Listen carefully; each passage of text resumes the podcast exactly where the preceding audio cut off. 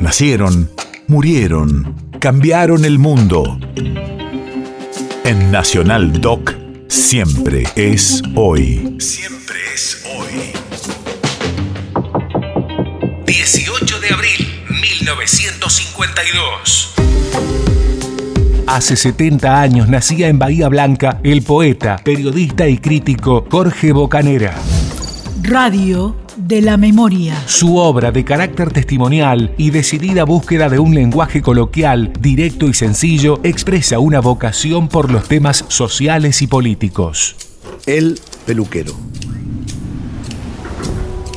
Asentaba navajas en un listón de cuero, porque era su trabajo arrancarle a los rostros sus animales muertos. Hacía barba y bigote para el espejo atestado de gente.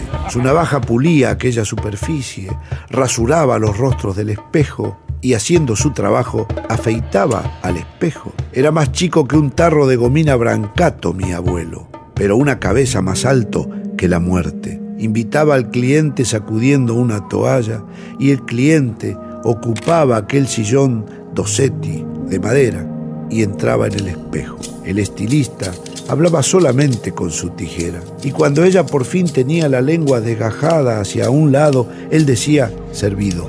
Mi abuelo maquillaba el espejo con estrellas de talco y usaba un pulcro saco blanco. La muerte, que es prolija, le envidiaba su colección de peines. Un día la muerte, que hojeaba una revista deportiva, dijo, me toca a mí y ocupó aquel sillón despatarrada y con un remolino en la cabeza. Tiene un pelo difícil, dijo, sin voz, mi abuelo.